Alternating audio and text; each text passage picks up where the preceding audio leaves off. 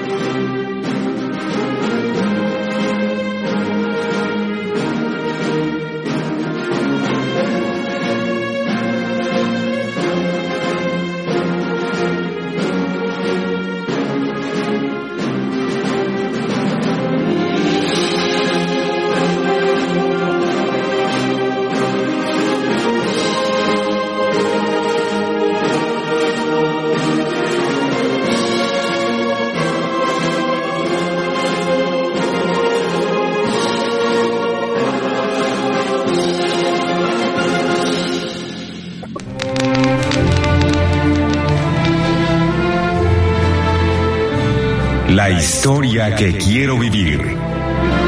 Un viaje al pasado mexicano a la manera de José Manuel Villalpando.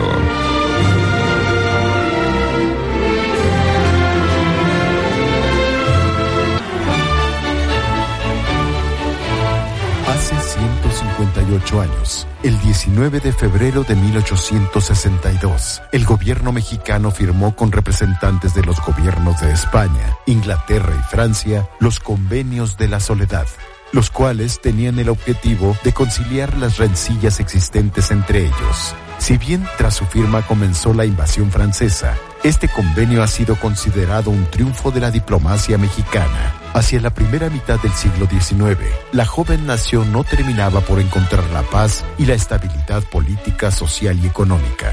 Ello debido a diversas intervenciones extranjeras. La de España en 1829, Francia en 1838 y Estados Unidos en 1847, además de la propia lucha interna. Al iniciar la década de los 60, se logró instaurar un gobierno, el republicano, encabezado por Benito Juárez. Sin embargo, este se enfrentó a diversos problemas. Por un lado, algunos jefes conservadores se rehusaron a deponer las armas, lo que generó la muerte de tres prohombres del liberalismo, Melchor Ocampo, Santos Degollado y Leandro Valle. Por el otro lado, tampoco se pudo asegurar el control del gobierno central frente a los caudillos regionales. Además, el orden constitucional no ofreció de inmediato sus esperadas bondades y por si fuera poco, el nuevo gobierno liberal tuvo que hacerse cargo de una economía exhausta y destrozada y una hacienda en bancarrota. En 1861, la situación se agravó cuando, queriendo regularizar la hacienda pública, el gobierno juarista expidió el 17 de julio la ley de moratoria sobre los pagos de la deuda externa y las convenciones diplomáticas firmadas con Inglaterra, Francia y España, suspendiéndolas por dos años, lo que complicó la situación diplomática internacional. Aunque el gobierno expidió la ley creyéndola como oportuna y salvadora, y se le consideró como una panacea para curar los hondos males de la República, produjo resultados contraproducentes. Fue, por decirlo así, el botafuego lanzado al campo de las inicuas ambiciones extranjeras. La noticia de la expedición de la ley pronto causó reacciones. El ministro inglés Charles Lennox White y el francés Alphonse Dubois de Saligny se dirigieron al gobierno pidiendo su derogación, amenazando cortar relaciones con el gobierno mexicano. Conatos de invasión de los tres países se hicieron realidad. El gobierno de Benito Juárez envió para parlamentar a su ministro de Relaciones Exteriores, Manuel Vicente Doblado. La Triple Alianza envió un mensaje al gobierno de Juárez, presentándose como emisarios que pretendían ser amistosos con el pueblo mexicano, pero que ya estaban en territorio nacional. Doblado aprovechó hábilmente el tono de la comunicación de la alianza para establecer las bases de un tratado y argumentó que para negociar habría que dejar en claro el alcance y las intenciones de la misión que había llevado a Veracruz. Solo en esas condiciones se pudo llegar a un acuerdo. A pesar de que los tres países pudieron tener una primera intención intervencionista, la jugada diplomática de doblado surtió el efecto deseado, al menos con la delegación española. Juan Prim entró en conversaciones de donde se obtuvieron los llamados tratados preliminares de la soledad. Doblado ofreció permitir el avance de las tropas de la alianza ante la firma de los convenios y logró algo superior, que las tropas españolas e inglesas se retiraran. Firmados por el general Prim, Manuel Doblado, White, Dunlop, Saligny y Jurien, los tratados de la soledad fueron todo un acontecimiento. Se formalizaron las relaciones y fueron el principio de unas soluciones pacíficas y considerados un ejemplo de estrategia diplomática. Nada pudieron lograr, sin embargo, contra los intereses franceses. Decididos a invadir e implementar una monarquía en México, iniciaron una guerra que cambiaría la historia patria. Muy buenas tardes, tengan todos ustedes. La historia que quiero vivir. Un viaje al pasado mexicano, a la manera de José Manuel Villalpando. José Manuel Villalpando. Amigas y amigos, muy buenas tardes tengan todos ustedes. Los saluda con el afecto de siempre José Manuel Villalpando, aquí en una emisión más de este su programa, mi programa, La historia que quiero vivir, que como cada sábado, los sábados de historia aquí en Radio Fórmula, estamos transmitiendo precisamente en las emisoras de esta importante empresa radiofónica. Ya lo saben también, estamos en el 103.3 de FM, en el 970 de AM, aquí en la capital de la República. Llegamos a muchas, muchas ciudades del interior de nuestra patria, afortunadamente cada vez más, pero también el programa se puede escuchar en los Estados Unidos de América, en Puerto Rico, en Canadá, y eso sí, en todas partes, donde quiera que ustedes deseen sintonizarnos, en México o en el mundo, estamos a través de la página de internet www radioformula.com.mx. También les reitero que están a su disposición nuestras vías electrónicas para comunicarnos, sobre todo en este tiempo que los programas son grabados. Ustedes conocen la circunstancia que estamos padeciendo en todo México, tenemos que cuidarnos y por lo tanto estamos aquí, yo desde mi casa, ustedes haciéndome el honor de escucharme y pueden comunicarse conmigo y respondo de inmediato, bien sea a mi correo villalpandohistoriador.com o también en la página de Facebook Villalpando y la Historia. Estamos pues en un programa grabado, como ya lo he dicho, pero con el mismo entusiasmo de cada, de cada sábado. Y si ustedes no disponen otra cosa, vamos, amigas y amigos, vamos a comenzar.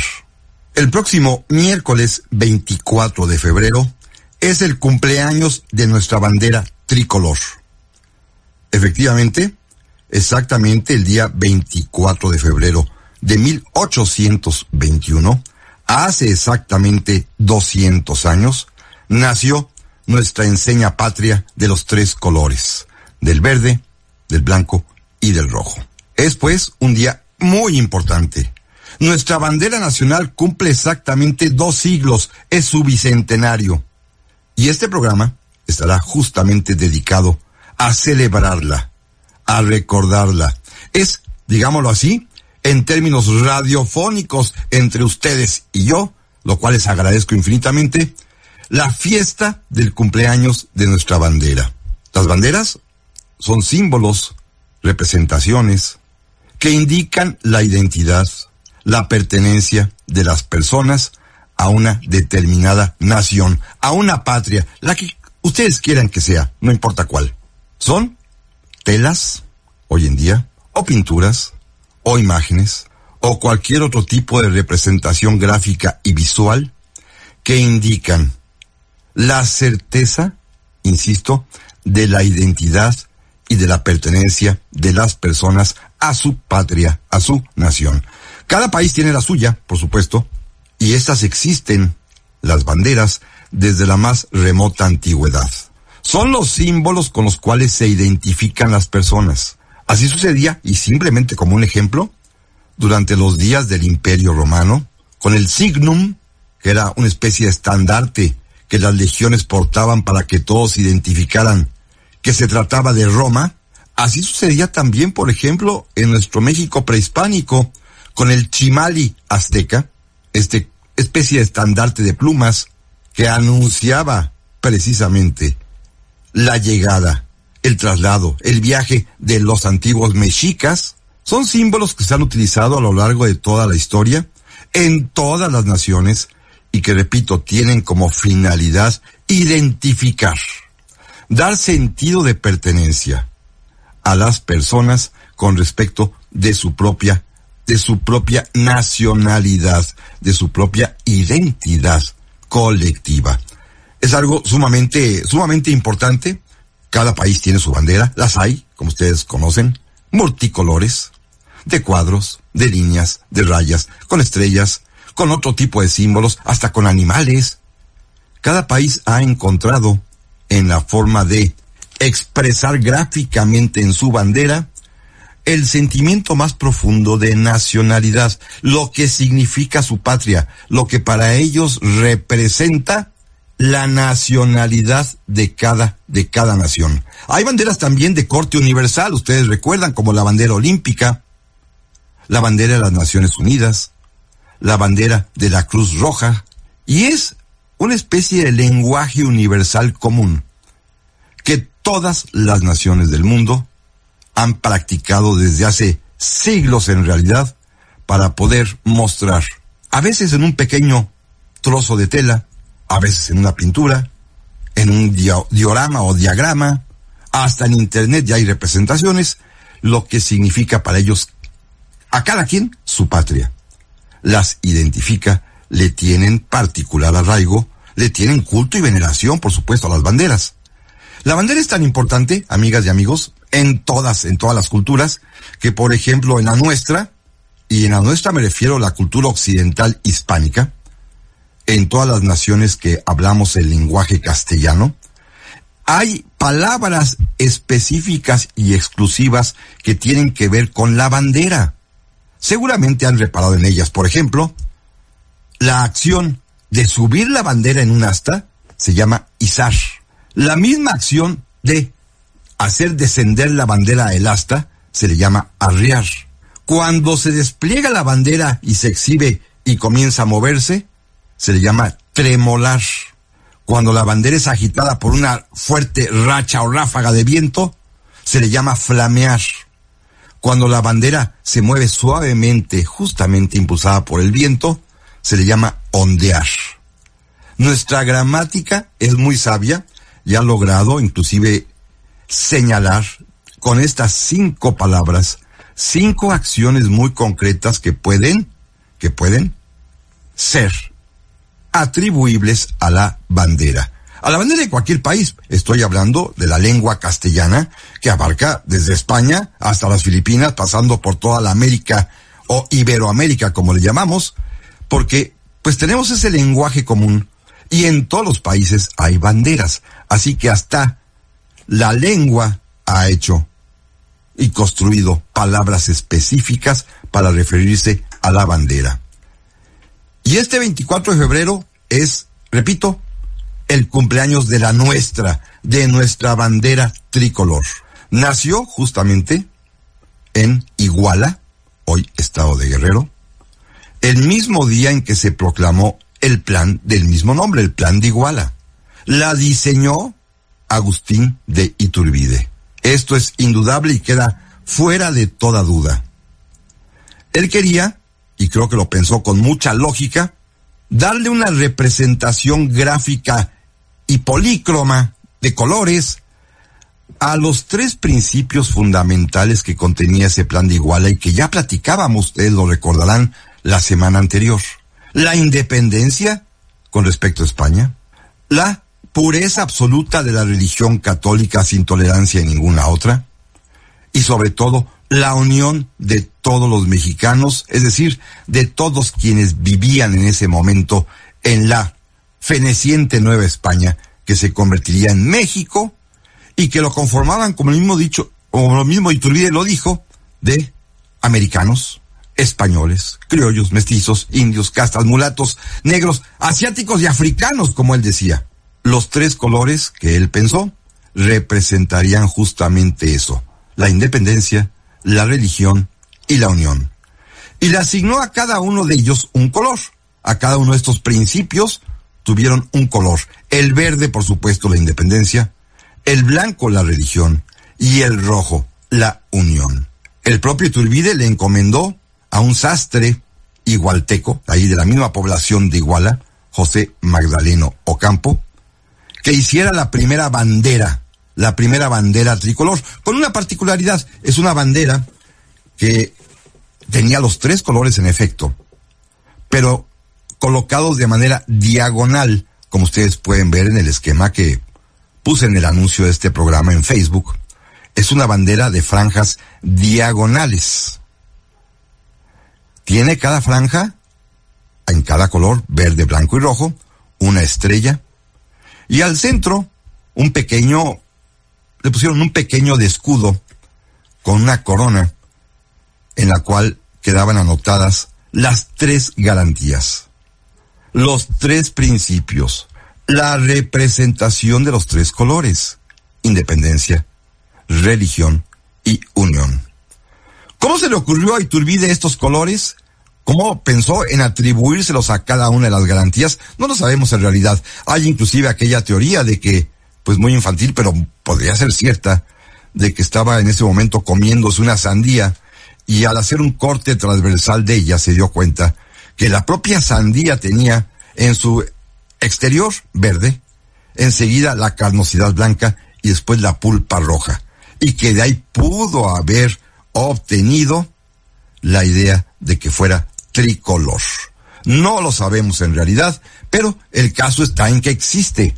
A partir de ese momento, cuando la mostró ese 24 de febrero a sus tropas, cuando fue aclamada como la bandera trigarante, la bandera tricolor. Trigarante porque es de las tres garantías. La bandera tricolor porque eran tres colores evidentes para todo mundo y fue después aceptada también por los antiguos insurgentes y se convertirá en la bandera con la cual y bajo la cual, bajo su sombra dirían poéticamente algunos, bajo ella, bajo su manto protector, se llevó a cabo la consumación de la independencia de México. Esta es nuestra bandera. Nació exactamente el 24 de febrero de 1821 y merece, por supuesto, que hablemos de ella. Pero de esto, amigas y amigos, continuaremos en un momentito más. ¿Te gusta la historia y apenas nos sintonizaste? Síguenos en Facebook, Villalpando y la Historia.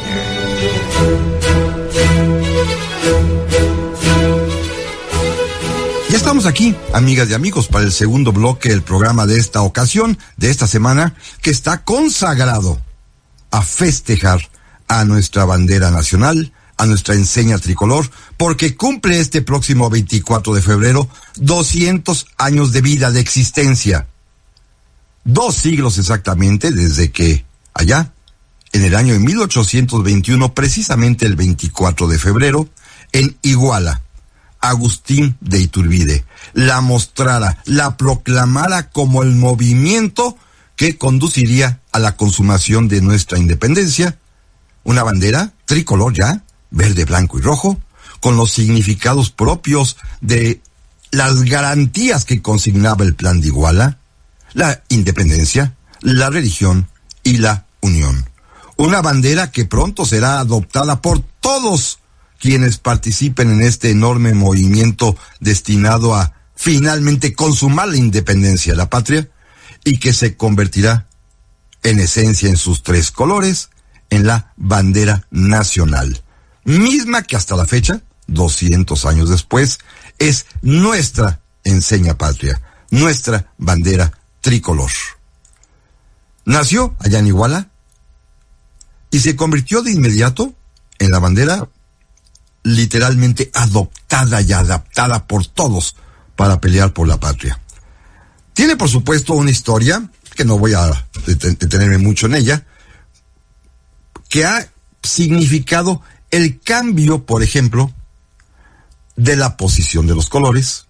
Inclusive, habíamos comentado en el primer bloque que esta primera bandera tiene las franjas diagonales.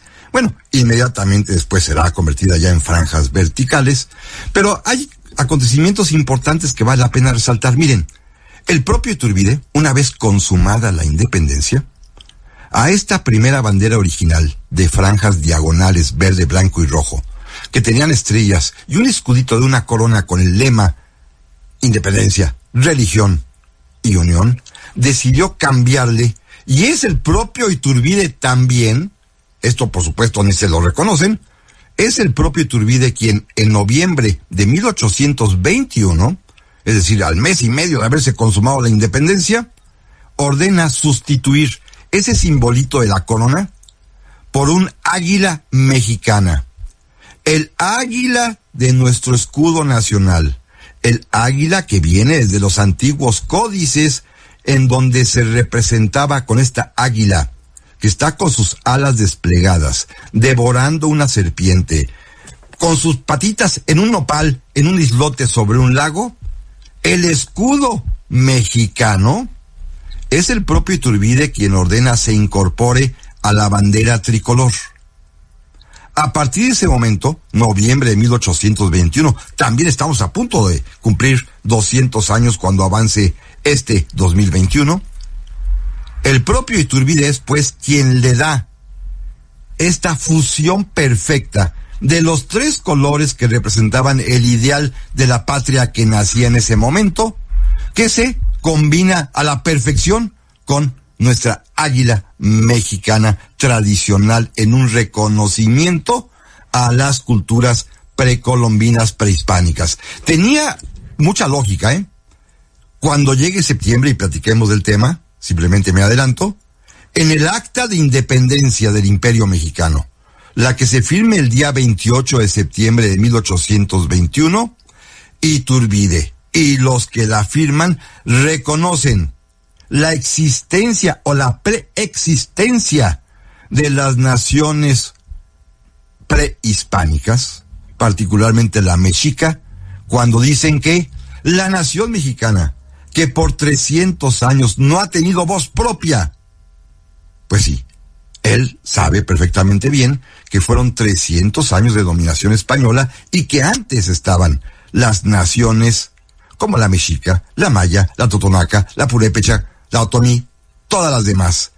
¿Qué símbolo podía representar a esas antiguas naciones que hoy, en 1821, recobraban su soberanía usurpada? Pues el símbolo propio de Tenochtitlan, el águila, que se está comiendo una serpiente, que está sobre un opal en un islote en medio de un lago, y es Iturbide quien ordena que se incorpore también a la bandera tricolor, a la trigarante. Combinando así, fíjense qué inteligencia de fusión, los tres principios fundamentales por los cuales nacía México, la independencia, la religión, la unión, con nuestra tradición originaria prehispánica a través del águila que se come la serpiente que está sobre el nopal. Es Iturbide que lo hace. La bandera va a cambiar de forma, convirtiéndose en, en líneas verticales a partir del año de 1823. Una vez que cayó el imperio de Iturbide, tema que platicaremos en su momento, cuando cae el nuevo Congreso y el nuevo México republicano decide, y esto es fundamental, ¿eh? decide conservar, mantener los símbolos con los cuales el plan de Iguala permitió la consumación de la independencia. Fusilaron a Iturbide, sí, pero mantuvieron su bandera porque consideraron que los ideales allí plasmados eran absolutamente vigentes. La nueva bandera tendrá ya el orden que hoy conocemos, en franjas verticales de verde, blanco y rojo. Al centro, en la franja blanca, el escudo nacional, que es esta águila mexicana. Pero lo interesante es que ellos mismos reconocieron que la independencia era un valor, que la religión era el otro valor y que el tercero de ellos, la unión, también era fundamental para el nuevo Estado republicano mexicano. La misma constitución de 24 lo reconoce. Al declarar que México es independiente, al declarar que la religión católica es la única y al declarar la igualdad y la unión de los mexicanos. Así que independientemente de que Iturbide fuera grato o no grato, independientemente de que se hubiese coronado emperador o no, de que lo hubieran fusilado o no, de que fuera traidor o no, decidieron que esos tres colores con los tres principios que representaban eran el fundamento para la nación mexicana, ahora una república, una república independiente, una república católica y una república de igualdad tal cual. Como todos sabemos, a lo largo del siglo XIX se mantendrá la misma bandera con los únicos cambios en el águila. Cuando los gobiernos sean de corte liberal, el águila estará mirando de frente, pero mirándose a la izquierda.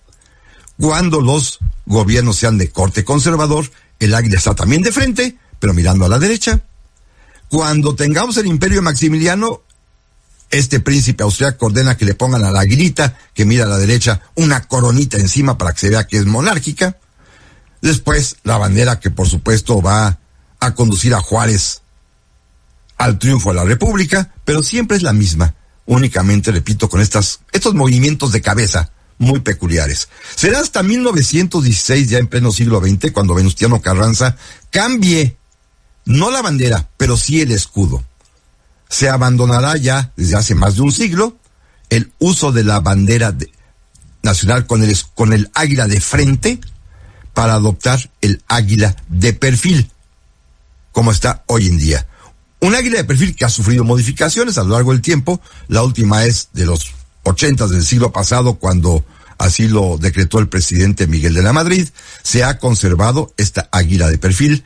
Y esta pues es más o menos la historia de la del diseño, del desenvolvimiento gráfico de nuestra bandera.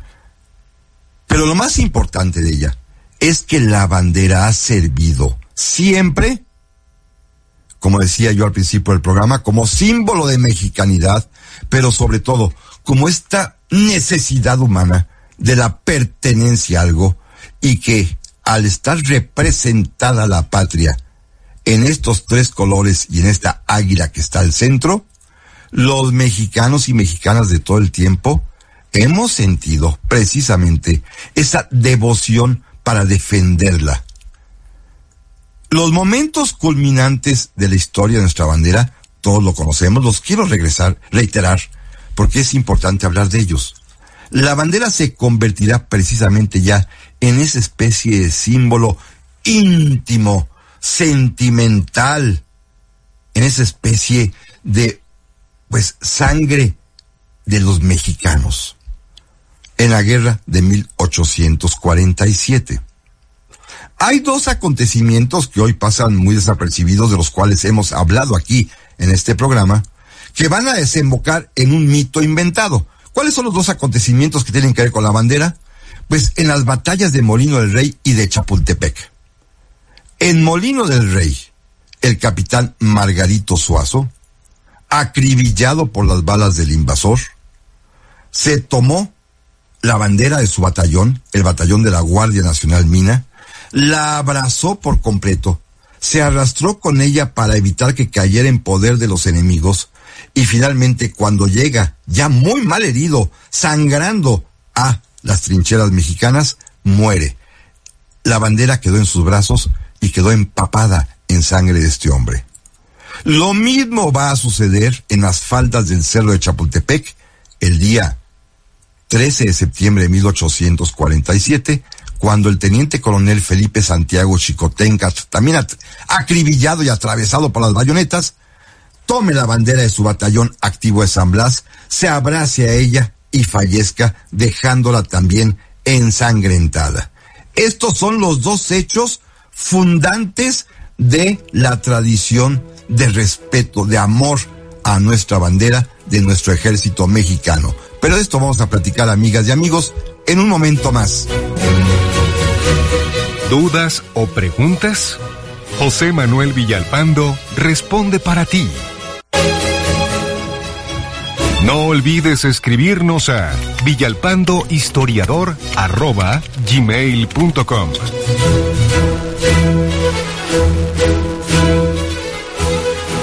Ya estamos aquí, amigas y amigos, para el tercer bloque del programa de esta semana que está dedicado a festejar a nuestra bandera tricolor, porque este 24 de febrero cumple 200 años de vida. Decía yo que el origen del culto ya, como entrega apasionada, responsable, sincera a nuestra bandera, surge en los días de la guerra de 1847 con dos acontecimientos que, insisto, hoy pasan desapercibidos. El primero, lo repito rápidamente, en la batalla del Molino del Rey, cuando el capitán Margarito Suazo, mal herido, acribillado, sangrando, tomó la bandera de su batallón, el batallón de artillería de la Guardia Nacional Mina, se abrazó a ella y se arrastró para salvarla, llegar hasta las trincheras mexicanas y allí muere, allí fallece, envuelto en la bandera que queda ensangrentada. Y lo mismo va a ocurrir días después, el 13 de septiembre de 1847, en las faldas del Cerro de Chapultepec, en donde el teniente coronel Felipe Santiago Chicotencatl, comandante del batallón activo de San Blas, al intentar asaltar y subir al cerro para ayudar a los cadetes que estaban arriba, fue destrozado por las tropas norteamericanas y él mismo también acribillado, cosido a bayonetazos y a balazos, e igualmente se aferró a la bandera de su batallón, se abrazó a ella y murió con la bandera en sus brazos, dejándola también chorreante de sangre. Miren, cuando visiten ustedes el castillo de Chapultepec, que hoy es el Museo Nacional de Historia en la sala de banderas, y espero que todavía se encuentren, hay dos banderas que son excepcionales y que a mí en en particular me llenan de emoción cada vez que las veo, ya sea en vivo en el castillo o en fotografías.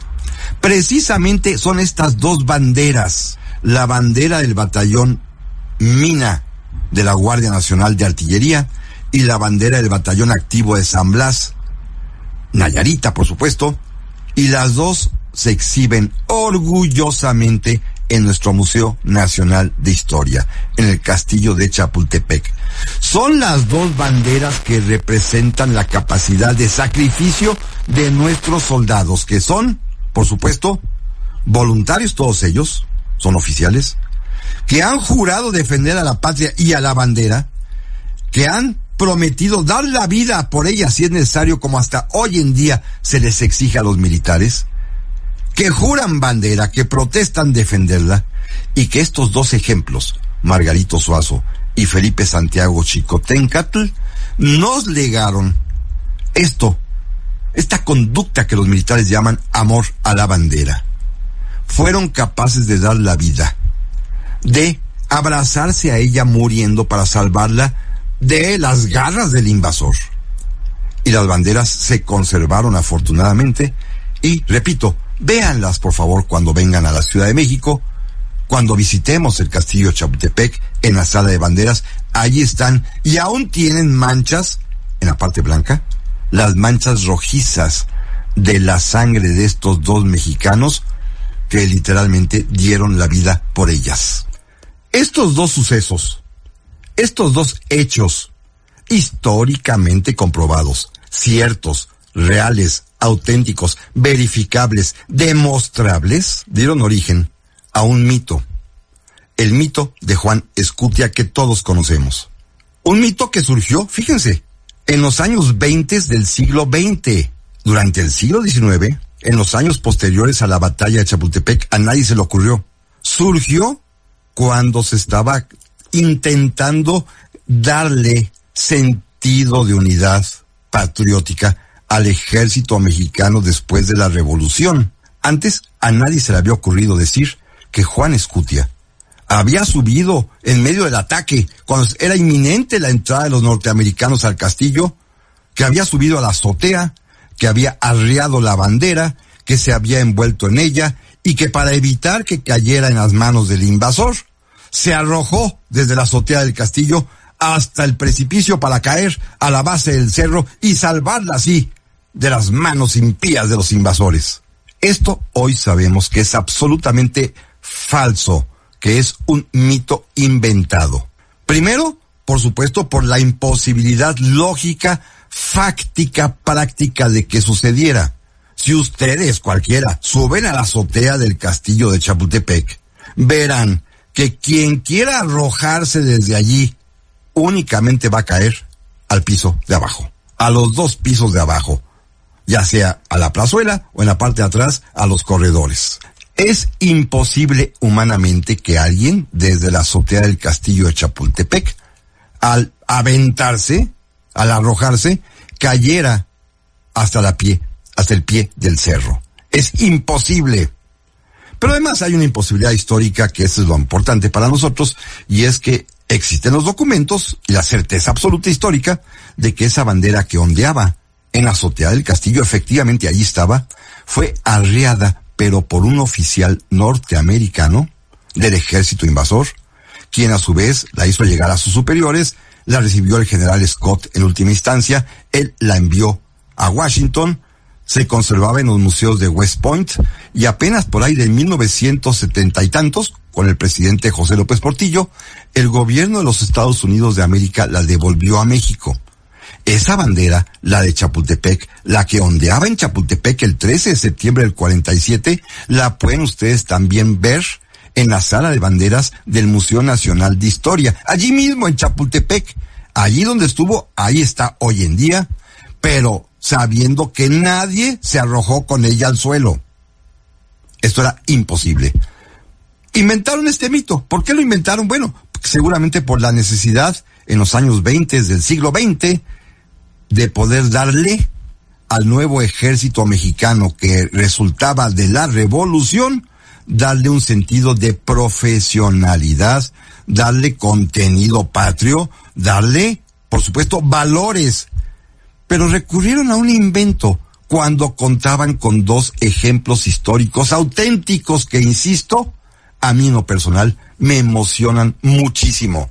El ejemplo de Margarito Suazo con la bandera del batallón Mina de la Guardia Nacional y el ejemplo de Felipe Santiago Chicotencatl con la bandera del batallón activo de San Blas. Repito, estas dos banderas, más la de Chapultepec, véanlas por favor en el Museo Nacional de Historia.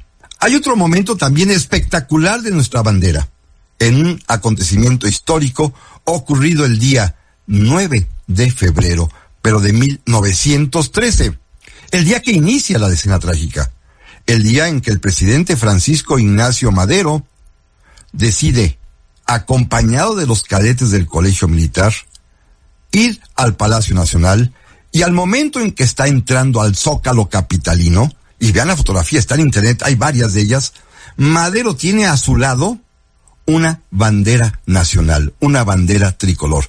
Es otro momento también literalmente conmovedor, estrujante de nuestra bandera en acción.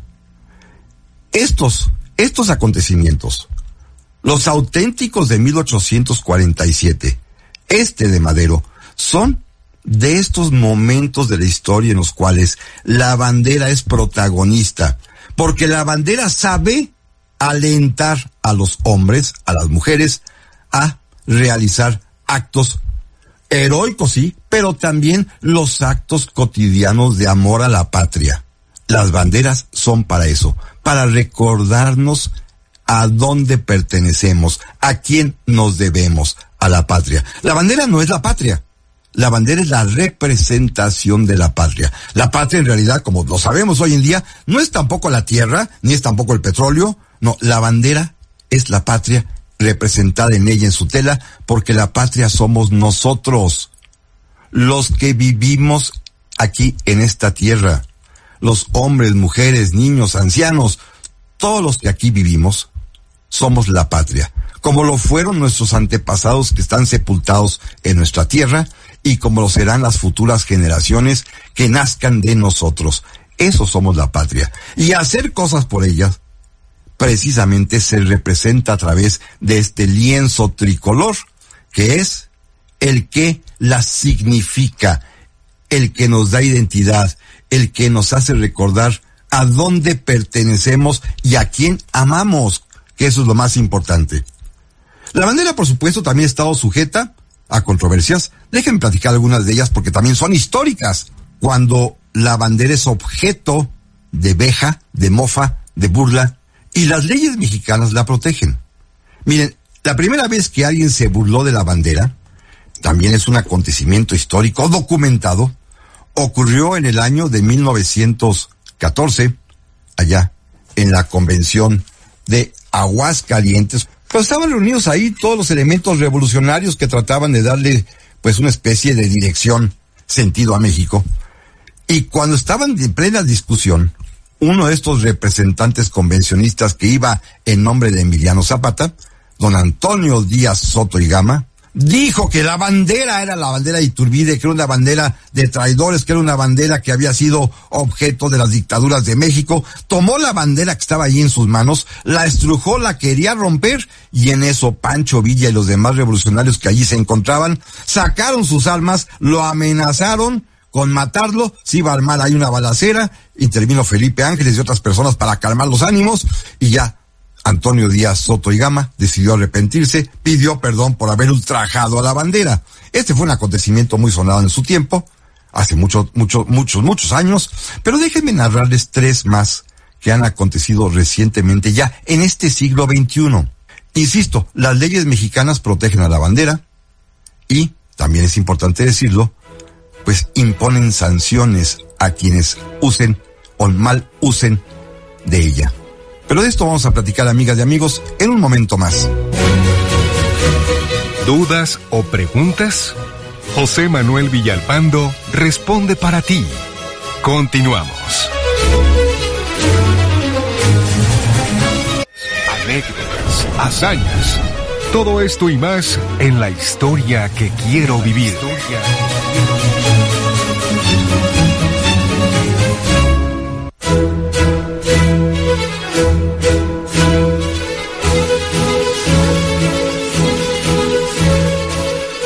Ya estamos aquí, amigas y amigos, para el último bloque de este programa que se me ha ido rapidísimo, en el cual estamos celebrando a nuestra bandera en sus 200 años de existencia, a nuestra bandera tricolor, la bandera nacional mexicana.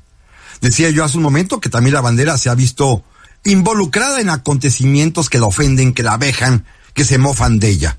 Ya platicábamos el caso de don Antonio Díaz Soto y Gama, pero déjenme contarles de manera muy rápida tres más acontecidos ya en este siglo. Ya es historia, ¿eh?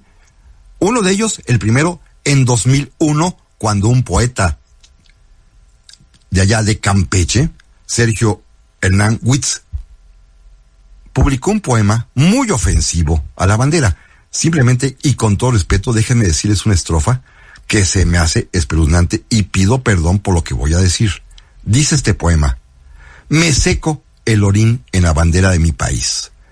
Bueno, este poema causó un escándalo tremendo, fue denunciado y se aplicó la ley. Le impusieron, porque era un escándalo público en aquel 2001, una multa de 50 pesos, pero el caso llegó hasta la Suprema Corte de Justicia de la Nación. Hasta allá se tuvo que resolver el asunto. La Corte ratificó la decisión, la sentencia del juez local de Campeche de esta multa, pero quedó claramente establecido que no se puede burlar de la bandera y menos un poeta con este tipo de palabras. Quiso quizás ser como Mario Benedetti, aquel gran poeta uruguayo, que también es un poema acerca de la bandera de su país, pero en otros términos. Sí, decía que era una bandera envuelta en sangre, en la sangre de la opresión y la dictadura, pero no empleaba palabras tan grotescas como las que empleó nuestro mexicano. En 2003 hay otro tema bien importante. A lo mejor ustedes lo recuerdan, aquella gran polémica suscitada porque muchas personas en uso de su libertad religiosa, de los testigos de Jehová, se negaron a rendir honores a la bandera, particularmente que sus hijos lo hicieran en las escuelas como es obligatorio los lunes, como todos sabemos. En ese momento, esta objeción de conciencia que ellos argumentaron fue hecha valer y la Comisión Nacional de los Derechos Humanos los autorizó a que ellos no rindieran honores a la bandera, pero mientras esto se hacían, los testigos de Jehová, los niños testigos de Jehová, permanecieran en actitud respetuosa mientras los demás sí saludan a la bandera. En 2007 hubo otro acontecimiento este muy jocoso cuando una actriz, Paulina Rubio, a lo mejor lo recuerdan ustedes, decidió posar para una revista desnuda pero cubierta únicamente con una bandera. Inmediatamente la autoridad reaccionó y le impuso una multa de 200 días de salario mínimo que ella de inmediato pagó. Todo esto es historia, la historia también de nuestra bandera. Déjenme decirles algo y para ir hacia el fin de este programa. Para mí, y habla ya José Manuel Villalpando en lo personal, la bandera es algo muy, muy entrañable. Yo tengo pasión por ella.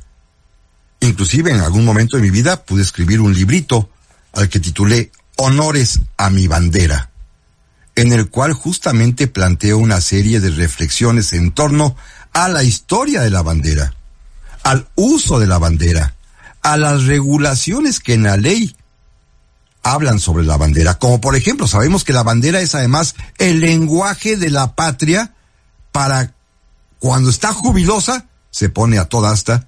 Cuando está de luto, se pone a media asta.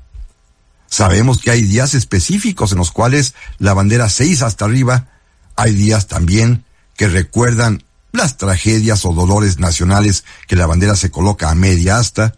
Sabemos también que la bandera debe portarse necesariamente impresa en las aeronaves mexicanas, en los buques mexicanos. Sabemos también, por ejemplo, que la bandera, cuando está enarbolada y es portada por escoltas, solo se inclina ante el presidente de la República que la saluda, cuando se encuentra con otras banderas y solamente también se inclina ante los restos de los héroes. Sabemos que la bandera tiene medidas y proporciones exactas. Por cierto, una reminiscencia histórica muy interesante. La bandera de Iguala la de las tres garantías con franjas diagonales, rojo, verde y blanco, todavía se utiliza, ¿eh? Está reglamentada en las normas jurídicas de la Armada de México, se le llama bandera de torrotito, se coloca en la proa de los barcos mexicanos, en la parte hasta adelante, y a lo mejor la han visto, cada vez que hay un desfile militar y que interviene la Armada de México, el destacamento marino mexicano es encabezado por una bandera de torrotito. ¿La han visto? Es una bandera trigarante con las tres franjas diagonales. También sabemos que la bandera tiene sus propios lenguajes, su propia manera de, pues de presentarse. Existen las macrobanderas en muchas ciudades de México, estas hasta altísimas de un centenar de metros que portan una bandera gigantesca que dan emoción a quienes la ven, ¿eh? En nuestras fronteras, en nuestras playas, en nuestras ciudades. Son banderas que emocionan. También sabemos que la bandera, en su representación de banda presidencial, es de uso exclusivo para el presidente de la República. También sabemos, por supuesto, que los escolares están obligados, y en las escuelas estamos obligados a que todos los lunes se rindan honores a la bandera, y yo he llegado a pensar que hoy en día la bandera es tan importante, pero que quizás valga la pena resignificar su contenido. Creo que ya no puede ser independencia, religión y unión en los términos que planteó Iturbide. Yo me atrevo a postular que la bandera hoy debe significar el verde, la libertad. Pero la libertad no se refiere a España, ¿eh? La libertad es la nuestra. La libertad es el derecho de vivir libres, con un trabajo digno, con un salario digno, libres de la criminalidad, libres de la delincuencia, libres de las drogas y de las adicciones. La libertad de cada uno de nosotros es el verde. El blanco es, por supuesto, el respeto y la tolerancia que nos merecen las muchas maneras distintas de pensar de los mexicanos de hoy. En materia política, respetarnos en materia política, en materia económica, social, familiar y sexual. La libertad de ser cada quien como quiere ser, lo que garantiza el verde y que a los demás nos obliga a respetar y tolerar, que sería el blanco. Y por supuesto el rojo, la unidad de los mexicanos en nuestra diversidad y en nuestra pluralidad. Y bien, amigas y amigos, este día vamos a terminar el programa como estamos acostumbrados estas últimas semanas porque tenemos que recortarlo debido a la propaganda electoral. Pero no quiero, no quiero cerrar y despedirme pidiéndole a Dios que nos podamos ver aquí la próxima semana. No quiero terminar sin cantarle las mañanitas a nuestra bandera en su cumpleaños número 200. Unas mañanitas muy especiales, no con nuestro cántico tradicional del rey David, sino que los invito a que escuchemos un pequeño fragmento de ese hermosísimo canto a la bandera que compuso el maestro Julián Carrillo con la letra del poeta Rafael López. Si Dios lo permite, aquí nos escuchamos la próxima semana.